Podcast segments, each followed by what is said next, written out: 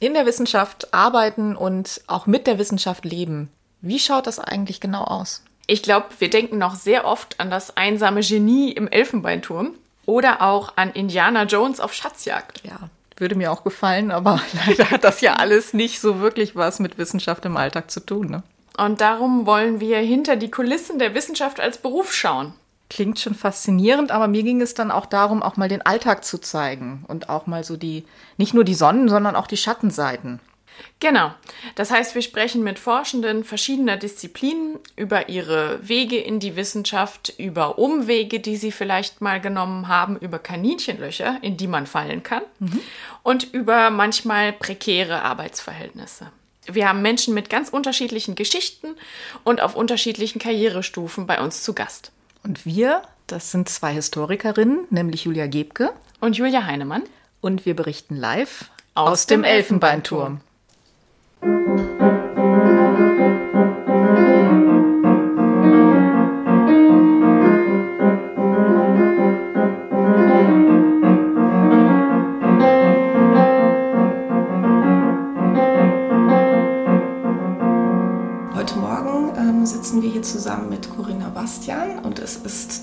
30. Oktober 2021 und wir sind auf der Tagung zum Körper vom Arbeitskreis Geschlechtergeschichte der frühen Neuzeit. Und Corinna möchte ich erstmal kurz vorstellen.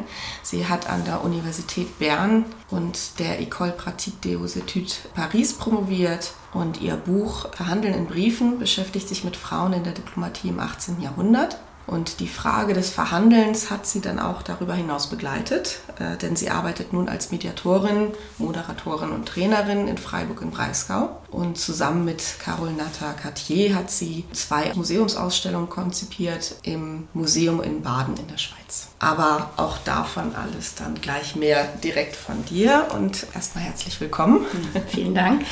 Und ja, wir fangen immer mit der Frage an, die uns jetzt allerdings bei dir in zwei Richtungen führt, ähm, mhm. nämlich wie fing es an? Und wir würden gerne wissen, wie fing es eigentlich an mit der Wissenschaft? Wann hatte ich das eigentlich mit der Geschichte so richtig gepackt?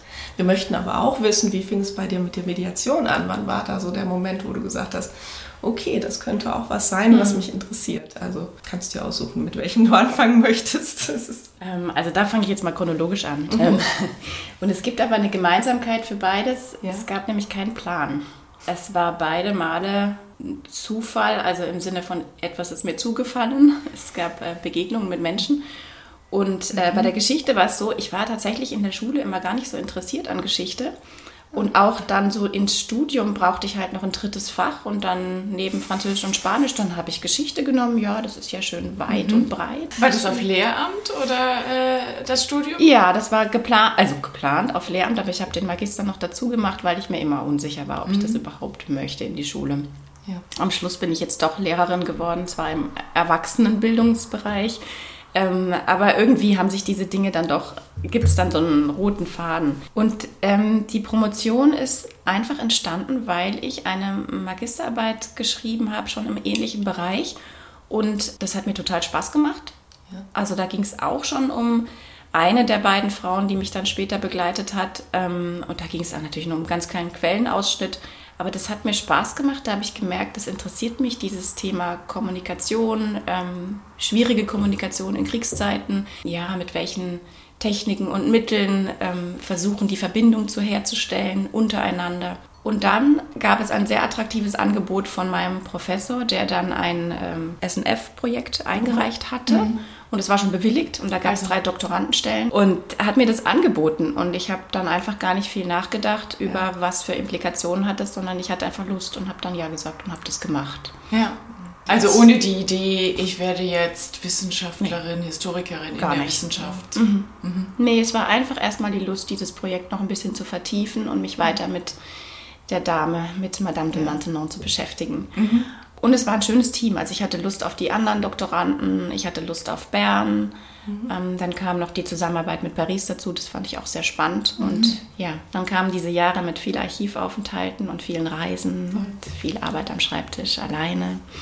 Und es ist ja schon auch ein, ähm, eine Sache, die einen sehr zu sich selbst bringt und auf sich selbst wirft. Dieses, ja. zumindest in Geschichte, die Promotion und ja. diese Jahre der Doktorarbeit. Ähm, ich habe immer so den Eindruck gehabt, mehr noch als das, was man inhaltlich arbeitet, ist es Persönlichkeitsentwicklung, also Arbeit mit sich selbst. Mhm. Ähm, so eine Mischung aus Disziplin aufrechterhalten, aber auch freundlich mit sich sein, Selbstvertrauen behalten, auch wenn man auf weiten Strecken keine Feedbacks hat und nicht weiß, ja. ob man überhaupt noch irgendwie in der richtigen Richtung unterwegs ist. Also dafür schätze ich diese Jahre sehr. Und dann war die andere Frage, wie kam ich zur Mediation? Mhm.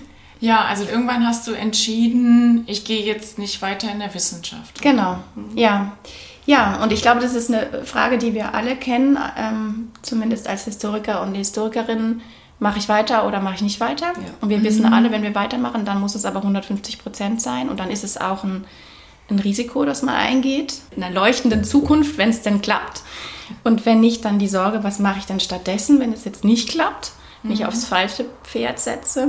Ja, die Frage hat mich dann gegen Ende der Doktorarbeit natürlich auch beschäftigt. Ja, mhm. mache ich das weiter, was mir Spaß macht? Aber ich hatte auch immer die Frage, halte ich diesen Druck auch aus? diesen mhm. Leistungsdruck und dieses immer auch im Vergleich zu stehen mit anderen, das mhm. war für mich auch eine Herausforderung mhm. in puncto Persönlichkeitsentwicklung. Und ich habe aber die letzten beiden Jahre der Doktorarbeit, da habe ich schon auch ähm, Pro-Seminare gegeben. Also da mhm. war dann die Finanzierung über eine Anstellung. Und ich habe gemerkt, wie, viel Freude mir das macht, mit Menschen zu arbeiten. Also mhm. die Vermittlung in den Pro-Seminararbeiten, die Begegnung und diese Gemeinschaft, wie soll ich sagen, also in eine Gruppe zu führen, also mhm. diese mit den Studierenden zusammen, das hat mich wirklich total inspiriert und, und hat mir Energie gegeben. Und das hat mich darüber nachdenken lassen, ob ich tatsächlich jemand bin, der so viel weiter am Schreibtisch, im Archiv, mit Quellen, mit Büchern zubringen möchte oder ob ich nicht viel stärker in die Richtung gehen möchte. Aber die Idee Schule war nicht attraktiv zu der Zeit. Dagegen habe ich immer wieder von jemandem gehört in Freiburg. Da habe ich dann wieder in Freiburg gewohnt. Irgendwie haben mir Leute von dem erzählt, das war ein ähm, selbstständiger Moderator und Mediator, der ähm, viel mit großen Gruppen gearbeitet hat, mhm. also in Bürgerbeteiligungsprozessen. Und ich dachte einfach, ich muss, möchte da mal reinschnuppern. Mhm. Habe ihn dann gefragt, ob ich mitlaufen kann. Und dann war ich bei zwei großen Veranstaltungen dabei, so als Assistentin, die halt irgendwie ein bisschen mitschreibt und mhm. aufräumt und sowas. Ja. Und dann fand ich das total faszinierend, was der da macht mit diesen großen Gruppen. Dieses, wo es nicht mehr so sehr um die Inhalte geht, sondern wirklich um die Beziehung, um das, dass die Leute gut abgeholt werden, dass sie sich verstanden fühlen und ja, dieses Vermitteln, was ich ja aus, mein, aus meiner Arbeit kannte. Und da habe ich aber gesehen, da macht das jemand jetzt mit realen Menschen und realen politischen Problemen. Mhm. Und dann haben die tatsächlich jemand gebraucht, der so ein bisschen mitläuft und unterstützt und immer wieder Co-Moderation macht. Und da bin ich dann so ein bisschen reingewachsen und mhm. habe mit denen viele von diesen Themen, also das ich als Beispiel, da geht es dann mal darum, ein Mobilitätskonzept für eine Stadt zu entwickeln. Mhm. Oder ja, in der, in der Gemeindeverwaltung, wo es Konflikte gab, einen runden Tisch zu moderieren, mhm. solche Sachen. Und der hat mir dann auch gesagt, Mensch, Corinna, also ich habe mich immer gefragt, wie kann ich mich dann noch weiterbilden? Also so die klassische mhm. Moderationsausbildung gibt es ja nicht. Ich habe dann mal ein Wochenende da, ein Wochenende da. Und der hat mir aber gesagt, was dir Spaß machen könnte, das wäre eine Mediationsausbildung. Also mhm. dieses Thema Vermitteln in Konflikten, da sehe ich dich. Ja, und wie das so ist, wenn man einen guten Mentor hat, dann hat man auch das mhm. Vertrauen, ich probiere ja. das jetzt einfach mal aus. Ja. Mhm. Und dann habe ich diese Ausbildung gemacht und das war tatsächlich das erste Mal in meinem Leben, dass ich schon im ersten Modul, glaube ich, war das, gemerkt habe, das ist es. Mhm. Jetzt bin mhm. ich angekommen. Das ist das, mhm. was ich, und ich will nicht sagen, was ich kann, sondern das, was ich entwickeln kann. Also dieses Gefühl, das steckt in mir und das kann ich jetzt ja. entwickeln und ausarbeiten und das kann ich, das kann ich irgendwann können. So habe ich, hat sich's angefühlt. Mhm, mhm. Und das war wirklich toll. Also da bin ich ähm, und dann bin ich dabei geblieben. Ja. Also ich habe diese Ausbildung gemacht. Das ist eine berufsbegleitende Ausbildung von etwa einem Jahr. Wirtschaftsmediation, was bedeutet, wir machen Mediation mit Organisationen und nicht in Familien oder kein Täter-Opfer-Ausgleich, das muss man abgrenzen. Wirtschaftsmediation ja. heißt aber nicht nur in der Privatwirtschaft, sondern alles, was sozusagen, wo die Menschen miteinander arbeiten oder auch im Vereinswesen, mhm. wo sie als ähm, in ihrer Funktion zusammenkommen. Und die Ausbildung eben, die war so eine ähm, Entdeckung für mich und dann hatte ich wieder dieses große Glück, dass hinterher das Angebot kam, möchtest du nicht bei uns arbeiten? Also ich habe dann bin dann bei dem Ausbildungsinstitut geblieben mhm. in Freiburg, die eben nicht nur diese Ausbildung anbieten, sondern vor allem eben in erster Linie mit den Menschen arbeiten, also Mediation machen, Teamworkshops, Seminare geben, Einzelcoachings, also alles, was in diesem Bereich Kommunikation und Konfliktmanagement in Organisationen mhm. anfällt. Und da habe ich dann jetzt die letzten zehn Jahre gearbeitet. Okay. Jetzt gab es schon wieder einen Wandel, aber ich weiß nicht, ob es der, auch noch sein soll. Was, ja. was meinst du mit Wandel jetzt? Äh, ich habe da jetzt nicht mehr, also ich habe wieder aufgehört, ich habe dort ja. gekündigt, obwohl ich es okay. wunderschön fand und wirklich mir sehr viel gegeben hat. Ähm, und das waren ganz private Gründe, weil ich einfach Mutter geworden bin, jetzt zweifache Mutter bin und ich das mit den Dienstreisen nicht mehr wollte. Ja. Also man ist einfach wahnsinnig viel unterwegs. Das ist ja ein klassischer Beraterjob. Wo muss man da hin? Mhm. Also, mhm. Genau, man fährt zu den Leuten. Ja. Und es war zwar bei uns eher Süddeutschland, ähm, maximal Frankfurt, mhm. aber ich war halt dann nächtelang, also zwei, drei Nächte oft am Stück nicht da und das wollte ich dann irgendwann nicht mehr mit zwei kleinen Kindern. Und ich hatte das große Glück, dass letztes Jahr eine Stelle an der Uniklinik Freiburg ausgeschrieben wurde, die genau gepasst hat. Ich biete praktisch genau das gleiche Portfolio an mhm, ja. für die Beschäftigten der Uniklinik Freiburg. Also ich bin mhm. da fest angestellt und bin für die Mitarbeiterinnen und Mitarbeiter zuständig und mhm. die können bei uns Coachings, Mediationen, Beratung in Anspruch nehmen. Und ich habe dort einen Mediatorenpool aufgebaut, ähm, also konnte so ein bisschen mhm. auch das weitergeben, was ich jetzt gemacht habe und habe jetzt da so ein Team von Mediatoren, mit denen ich da gemeinsam arbeite. Ja, ja das klingt nach einem schönen neuen Schritt. Ja, ja, es ist tatsächlich, also mhm. ganz frisch jetzt noch. Ja. Kannst du ein bisschen deinen Arbeitsalltag beschreiben? Also vielleicht auch noch den Alltag noch in der Dissertation. Mhm. Wie hast du da gearbeitet? Also wie sah so ein, so ein typischer, gibt es sowas wie einen typischen Arbeitsalltag mhm. für dich? Und, und wie ist es jetzt? Mhm. Und wo siehst du vielleicht Parallelen oder Unterschiede? Ich glaube, ich sehe vor allem Unterschiede. Mhm. Also ich hatte in der Doktorarbeit so, glaube ich, zwei typische Tage. Der eine war, die, der eine Tag war der, wenn ich zu Hause mit Quellen oder Literatur gearbeitet habe. Also ich habe meistens von zu Hause alleine gearbeitet. Mhm. Und der andere eben, wenn ich im Archiv war. Ja. Mhm. Ich glaube, über das Archiv muss ich jetzt nicht so viel sagen. Da ist man halt, nutzt man halt die Öffnungszeiten, hockt und schreibt und fotografiert und versucht so möglichst viel rauszuziehen. Das fand ich immer sehr anstrengend, vor allem, weil ich auch nicht zu Hause war. Aber gleichzeitig auch eine total, also ganz intensive Erinnerung, wenn ich da so Paris, London, Madrid, wo war ich noch, Wien, so. Mhm. Das ist natürlich schon auch eine, ein Privileg, dann in den Städten auch mal ein bisschen länger zu sein. Aber die meisten Tage habe ich eigentlich zu Hause in, an meinem Schreibtisch verbracht, mit Blick auf den Schönberg in Freiburg. Mhm. Und ich hatte immer eine lange Mittagspause zum Sport machen. Also es, ich habe es immer diese Bewegung zwischendrin gebraucht. Ja, also ich habe ja. früh angefangen und dann irgendwann um zwölf oder so bin ich entweder im Sommer ins Freibad, äh, ansonsten auf den Berg hoch. Ich habe immer irgendwie mittags mich bewegt, dann gegessen. Also das waren meistens Mittagspausen von zwei, drei Stunden mhm. und dann halt nochmal eine Runde gemacht. Das waren das klingt die, nach einem guten Rhythmus. Ja. ja, das war gut. Da habe ich irgendwann rausgefunden, dass ich das so brauche. Ja. Ich weiß noch am Anfang, also das ist ja auch so was, man muss rausfinden, wie ticke ich am besten. Ne? Ja. Kann ich morgens arbeiten, kann ich abends arbeiten? Und ich hatte oft am Anfang so ein schlechtes Gewissen, dass ich mir jetzt drei Stunden oder zwei Stunden Mittagspause erlaube. Ich, mhm. andere müssen doch auch und andere sitzen nur nach und was weiß ich, was einem da alles durch den ja. Kopf geht, wenn man sich dann vergleicht. Mhm. Ja bis ich irgendwann gesehen habe, ey, aber ich bin so und ich ticke so und so kann ich am besten arbeiten und mhm. dann ist es was auch okay. Es kommt ja auch darauf an, was dann rauskommt. Also ja. bei uns ja. kann man das ja schlecht an den Stunden ja. messen, die man am Schreibtisch sitzt. Aber man kann es eigentlich auch schlecht an den Ergebnissen messen, weil man ja auch nicht weiß, wie viel bei den anderen rauskommt, wie viel eigentlich rauskommen sollte und ob das jetzt genug ist oder zu wenig. Oder also genau. also dieses, ich finde, dieses war mit so dieses das die größte Herausforderung. Man schwimmt ja oft so, weil man nicht sagen kann, das reicht, das reicht nicht. Man ja. könnte immer noch mehr und man ja, ja, ja wo, da, ja, wo es gibt den Schnitt keine Konturen so richtig. Du das als Belastung empfunden? Ja. Die Frage, mache ich genug? Und, ja. ja. Ja, also das ist ein, ich glaube, das ist ein Lebensthema. Mhm. Reicht's? Reich, äh, genüge ich oder reicht insgesamt das, was ich tue? Und das ist natürlich massiv, das hat mich massiv, äh, also der, der Spiegel der Doktorarbeit war da sehr hart. Ja? Mhm. Aber ich glaube, dadurch habe ich da auch ganz viel Selbstsicherheit gewonnen in den Jahren, weil anders wäre es gar nicht gegangen, als mhm. sich irgendwann zu sagen, es ist in Ordnung, was ich tue. Es ist gut so. Ja, und mein heutiger Alltag ist auch wieder zweigeteilt. Also es gibt die Tage, an denen ich Beratungen habe oder mhm. Mediationen durchführe, Seminare habe und die Tage, an denen ich eben die ganze Vor- und Nacharbeit mache. Und vielleicht eine Verbindung ist, dass ich immer noch versuche, nicht zu lange am Stück am Schreibtisch zu sitzen, sondern irgendwie zwischendrin mal rauszugehen. Und leider habe ich natürlich nicht mehr so viel Zeit, weil jetzt auch noch zwei kleine Kinder warten, ähm, die ich dann irgendwann zu versorgen habe. Aber das ist auch eine Form von Ausgleich, die, die ich sehr schätze.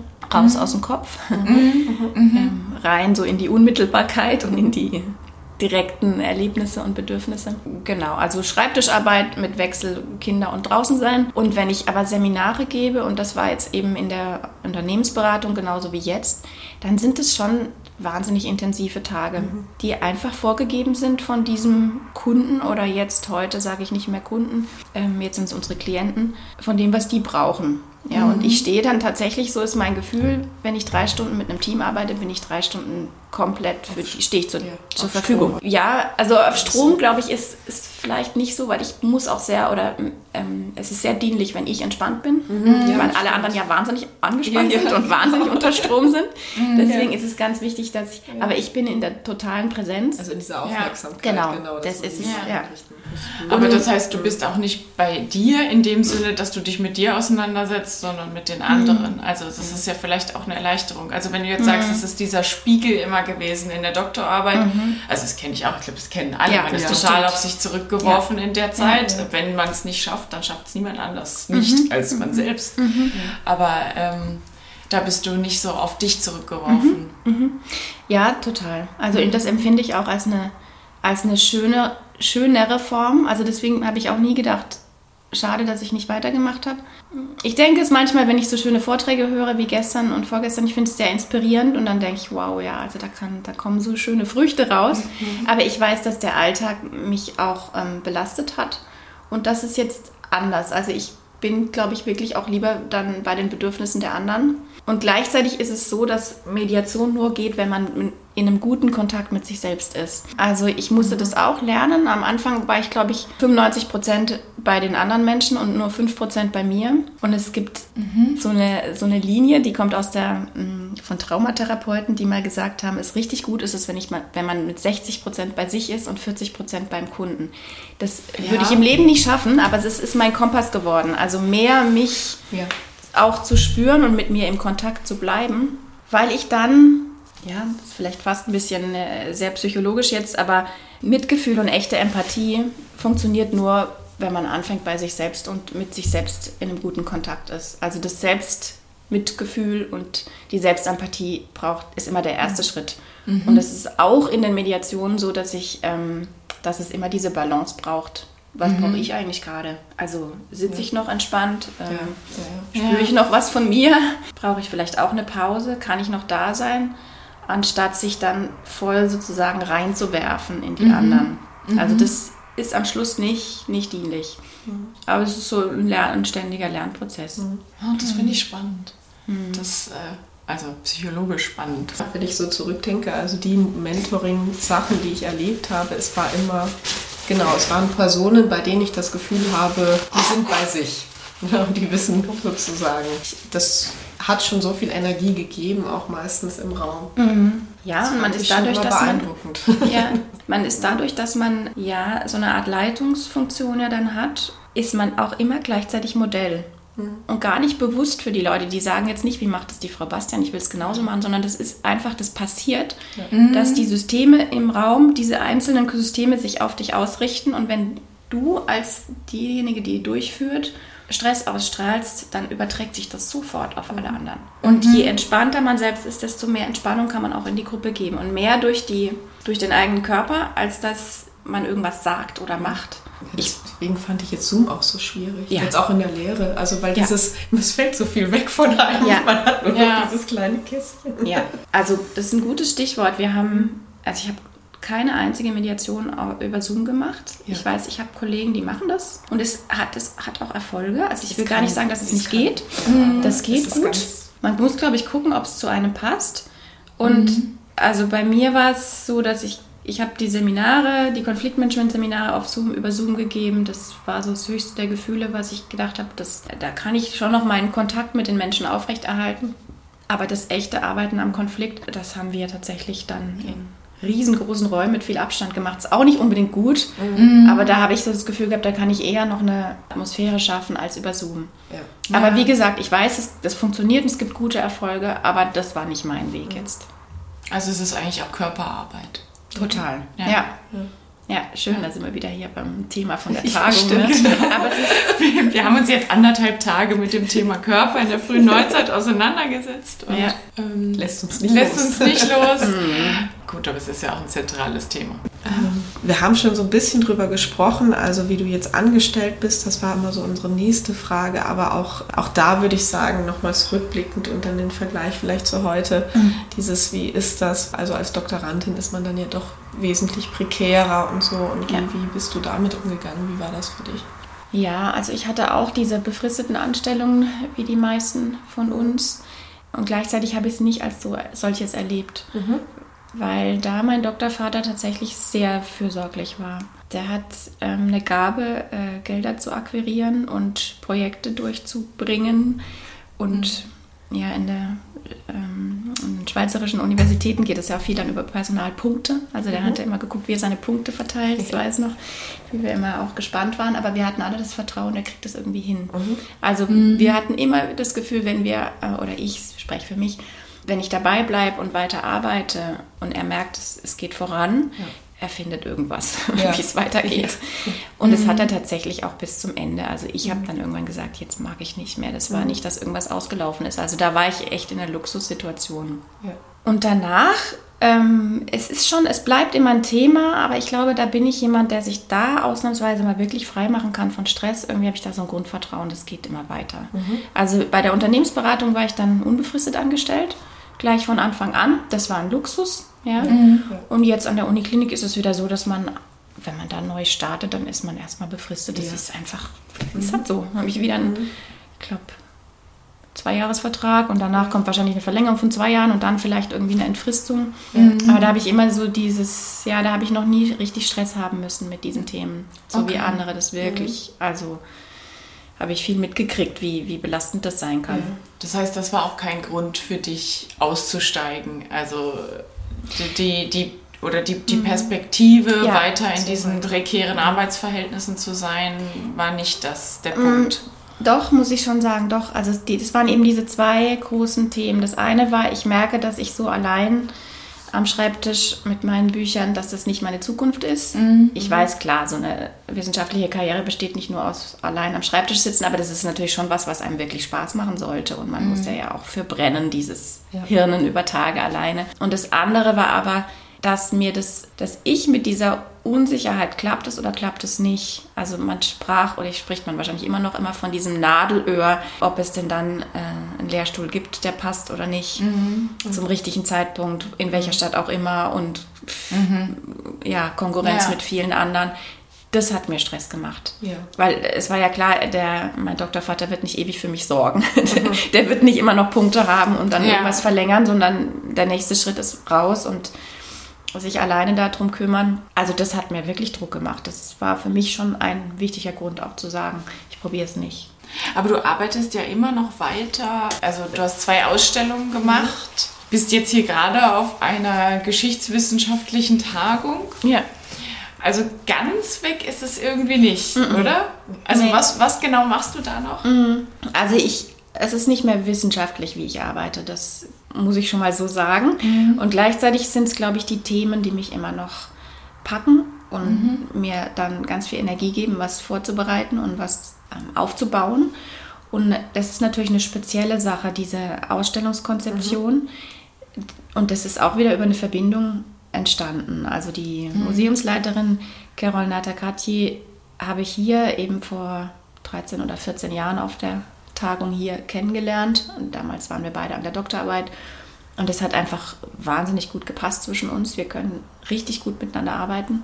Mhm. Und ähm, sie hat dann die erste Ausstellung, die ich mit ihr konzipiert habe, war eigentlich für mich, jetzt kriege ich gerade eine Gänsehaut, das war für mich der größte Abschluss meiner Doktorarbeit, weil ja. das war mein Thema. Also mhm. es ging um den Frieden von Baden 1714. Das war der mhm. Abschluss von dem Krieg, Spanischer Erbfolgekrieg, in dem meine Untersuchung stattgefunden hat. Und sie wollte okay. diesen Frieden von Baden und die, den Krieg und die Verhandlungen vorher mit dem Fokus auf ähm, Frau, die Rolle der Frauen darstellen. Mhm. Also das war eine ganz anspruchsvolle und, und auch besondere Haltung in so einem kleinen historischen Museum. Mhm. Und sie dachte dann an mich, Mensch, die Corinna hat doch dazu was geschrieben. Ja. Und hat mich dann als Expertin dazu geholt. Mhm. Und da war ich tatsächlich auch inhaltliche Expertin, aber wir haben auch das Konzept von der, der Ausstellung zusammen ja. gemacht. Das war total schön, weil ich konnte, ich habe wie das Gefühl gehabt, ich habe meine Doktorarbeit in der Ausstellung, ja. wie soll ich sagen, umwandeln können, dass sie in der Ausstellung war und dass sie einem mhm. Laienpublikum zugänglich war. Und ich konnte dann, und das kennen wir, glaube ich, auch alle, ich konnte meine Familie da durchführen. Ja. Also mein mhm. Vater, meine Mutter, ja. meine, damals noch meine Oma, die konnten sich angucken, was ich gearbeitet habe. Ansonsten hat man dieses Buch, das liest ja keiner. Also jedenfalls ja. nicht in meiner Familie. Stellung konnten wir dann gemeinsam das anschauen und drüber reden. Also das war wirklich ein, ein großes Geschenk, was da zufällig kam. Und die zweite Ausstellung, die wir jetzt gemacht haben zu Körper und Körpergeschichte, da war einfach der Wunsch, dass wir mal wieder was zusammen machen. Mhm. Und dann habe ich mich in das Thema eingelesen. Und wir haben es ja auch nicht nur äh, geschichtlich aufgestellt, sondern auch, ich sag mal, ähm, mit heutigen aktuellen gesellschaftlichen Fragen und auch ein bisschen psychologisch, philosophisch. Und es mhm. war einfach so ein, ja, wir haben dieses Konzept zusammen gemacht und haben dann geguckt, wie können wir das in den Raum bringen. Und da war ich jetzt nicht mehr so sehr als Historikerin gefragt mit Fachwissen, sondern eher als Sparring-Partner und Ideengeberin für Carol, für die mhm. Museumsleitung. Und es ist aber tatsächlich die Berührung weiterhin mit der Geschichte. Es lässt mich nicht los und ich bin sehr froh drum. Ich hoffe, das geht irgendwie weiter, aber auch da habe ich jetzt nicht einen mhm. Plan. Also ich habe jetzt nicht die Idee, mich irgendwie als Ausstellungsberaterin, ähm, Konzept, ja, am Schluss ist Beratung, mhm. ähm, da anzubieten, sondern ähm, ich gucke, wo sich Gelegenheiten anbieten. Ja. Okay, also es lässt dich nicht ganz los. Nee, irgendwie ist noch nicht zu Ende. Mal sehen, was als nächstes kommt. Ja, ja. ja also das ist so unser wir, wir manchmal nehmen wir dieses Wort Work-Life-Balance im mhm. Mund, aber wir versuchen es zu vermeiden. Mhm. Also es ist so die Frage, wie teilst du das auf, so zwischen Arbeit und Freizeit und Familie? Du hast ja schon gesagt, zwei Kinder. Mhm. Wie geht das? Wie geht das mhm. für dich? Also das ist durch die Kinder einerseits schwieriger, andererseits viel leichter geworden. Ja. Ähm, die Kinder sind hier einfach da Genau. Die muss man abholen. Okay. Kann man nicht in der Schublade stecken. Genau. Und, äh, ja. Kann man nicht vernachlässigen. Die brauchen was zu essen, die wollen raus, die wollen die Mama haben. Und das, äh, das dann einfach, gibt es eine Klarheit. Also eigentlich arbeite ich täglich ab 15 Uhr nicht mehr. Mhm. Manchmal ist es vielleicht mal 16 Uhr oder aber viel später wird es nicht. Dann hole ich die Kinder ab und dann bin ich mit denen. Ja. Und dann ist Haushalt und dann ist es 21.30 Uhr und ich bin müde und kann nicht mehr.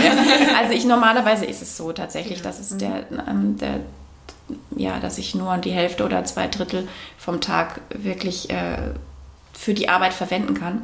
Und das Wochenende ist tabu. Mhm. Das, haben, das habe ich sehr früh schon mit meinem Mann auch besprochen. Der mhm. hat auch so einen Job, der ausufern könnte, wo man mhm. immer noch irgendwie am Sonntag sich mal ransetzen könnte. Das machen wir nicht. Also es ist ganz klar. Das ist mhm. tabu. Und insofern gibt es eine gute Work-Life-Balance, wenn man dieses Wort benutzen möchte. Ich mhm. finde auch, dass es nicht passt, weil, mhm. ja, ich lebe ja nicht nur außerhalb der Arbeit. Genau, das, das Leben hört ja nicht auf, wenn man arbeitet. Genau, und es ist mir auch total wichtig. Also ich war mit beiden Kindern auch ein knappes Jahr zu Hause ohne Arbeit, mhm. ohne die andere Rolle und die hat mir mhm. gefehlt. Und es ja. hat so gut getan, wieder mich in einer anderen Rolle zu erleben. Also mhm. ich brauche genau den Wechsel auch. Was jetzt schwieriger ist als früher, ist dieses Zeit für sich selbst haben, also Sport machen, was bei mhm. mir wirklich wichtig ist für meinen Ausgleich, die Meditation oder auch mal, ja, mein Gott, sowas gibt es auch, Freunde treffen, ja, abends ausgehen. Das ja. kommt halt viel zu kurz. Aber da weiß ich ganz genau, das ist äh, auch eine Phase. Also die Kinder brauchen einen vielleicht acht oder zwölf höchstens Jahre wirklich viel und danach sind die, wollen die eh ihr eigenes Ding machen, dann kommt das alles wieder. Mhm. Und jetzt mache ich halt nur noch einmal die Woche Sport, aber das genieße ich dafür viel, viel mehr noch als früher. Also insofern finde ich es jetzt eigentlich fast einfacher als früher, wo ich meine Zeit komplett frei einteilen konnte und dann manchmal ja. einfach auch in die eine oder andere Richtung das zu extrem wurde. Da gab es nicht den Rahmen und der ist jetzt da und deswegen ist ganz vieles klar und gar nicht ja. verhandelbar. Mir ist das oft bei Studierenden mit Kindern aufgefallen, dass die, wenn die Hausarbeiten schreiben oder so, die sind viel strukturierter. Ja. Ich habe immer gedacht, okay, ja, die haben ja eben ein Kind daneben, die müssen ja. genau wissen, ich habe nur die und die Zeitfenster, genau. wo ich meine Arbeiten machen kann für das Studium. Ja, ja. Mhm. Also das Lernen, das lehren einem die Kinder tatsächlich effizient zu sein. Das ja. ist Wahnsinn, ja. Aber wie war das während der DIS? Warst mhm. du da eine, die am Wochenende gearbeitet hat, die irgendwie immer eben, du hast gesagt, du hattest, du hast damit gehadert mit diesem Gefühl, es ist nie genug? Mhm. Ja, also das ist so eine, glaube ich, so eine Dauer. Dauerton von der äh, DIS, dass ich immer das Gefühl hatte, ich könnte doch noch mehr, ich sollte doch noch mehr. Mhm. Und ich weiß, ich habe einfach auch wenn ich Vorträge vorbereitet habe oder eine Abgabe hatte, dann war mir Samstag, Sonntag egal. Dann habe ich halt auch mhm. mal 14 Tage durchgearbeitet. Da war ich tatsächlich dann auch nicht sehr, ähm, weiß ich nicht, mitfühlend mit mir. Das weiß ich gar nicht, ob ich das. Aber ich hatte schon meine Pausen am Tag, aber ich bin dann auch einfach, genau, die Struktur hat dann einfach, wurde dann verändert, so wie mhm. sie halt passend ist. Mhm. Und mhm. die Wochen vor der Abgabe der DIS, oh Gott, da will ich gar nicht dran denken. Also das war das ja, wie bei jedem, glaube ich, für alle die Hölle. Das ist die Hölle. Ne? Man, man, man, wenn man da keine Kinder oder irgendwas anderes mhm. hat, was einen strukturiert, dann arbeitet man halt rund um die Uhr und ja. nachts in, in der Nacht wälzt man die Gedanken weiter. Also da, ja. ich habe das Gefühl, da habe ich halt Wochen in diesem Thema gebadet und bin nicht mehr rausgekommen. Mhm. Aber das ist ja auch eine Erfahrung, die, das ist ja auch spannend. Ja. Das zum Glück hat es mir jetzt nicht in dem Sinne geschadet, aber ich weiß, dass es auch eine Gefahr birgt. Also ich mhm. glaube, ähm, dass es ohne Kinder in der Wissenschaft zu sein, das kann ganz schön an die Substanz gehen. Ja. Man sich nur selber stoppen kann. Also was das angeht, ist es eher ein Vorteil, Kinder zu haben, wenn man wissenschaftlich arbeitet. Andererseits ah, es, äh, sind die Anforderungen des mindestens 100 Prozent und besser 150 ja trotzdem da. Ja, ja, ja, unbedingt. Also und vielleicht auch, also ich will nicht sagen, dass es ein Vorteil ist. Es hat, das ist einer der kleinen Vorteile, wenn man Kinder hat, dass man sich, dass man strukturiert wird. Mhm. Aber mh, mm, es ist ja auch nicht nur erholsam, dann mit den Kindern zusammen zu sein. Das kommt immer mhm. drauf an. Das ist zwar eine Abwechslung, aber manchmal ist es halt einfach wahnsinnig anstrengend. Und wenn man dann keinen Moment hat, wo man wirklich runterfährt und mal nicht irgendwie, ja, immer am, am entweder am Hirnen oder am zur Verfügung stehen mhm. oder also dieses, ich sag mal Muße, dieses alte Wort, ne, das kommt ja fast nicht im Tagesablauf vor und das ist so wichtig. Stille, Ruhe, äh, mhm. keine Effizienz, kein Ziel, einfach ja. mal irgendwie gucken, was brauche ich gerade oder vielleicht brauche ich auch gar nichts. Also vielleicht mhm. sitze ich auch einfach mal nur da. Ja, das fällt ja dann raus. Du hast gesagt, du hast es nicht, nie bereut, aufgehört zu haben. Mhm. Du hast aber auch gesagt, das lässt dich nicht ganz los. Mhm. mhm. Was ist es an der wissenschaftlichen Arbeit oder an der Geschichte, wahrscheinlich ist es eher auch an der, mhm. an der Geschichte, mhm. was dich nicht loslässt? Also was dich dazu bringt, doch irgendwie immer noch ein bisschen daran ja. zu arbeiten? Ich glaube, es sind die Fragen, die mich nicht loslassen. Mhm. Also wenn mir jemand eine gute Frage stellt oder mir jemand erzählt von seinem neuen Projekt, dann bin ich immer ganz schnell inspiriert und denke, wow, was für ein geiles Projekt, was für eine tolle Frage.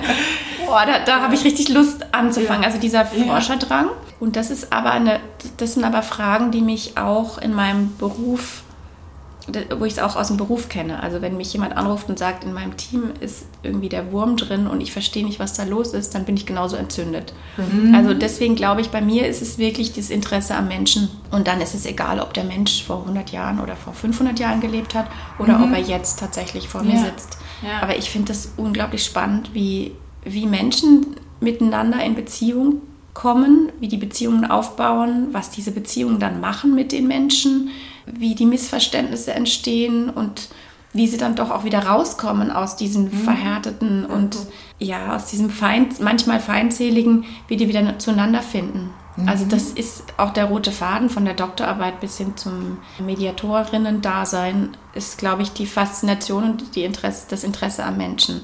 Ja.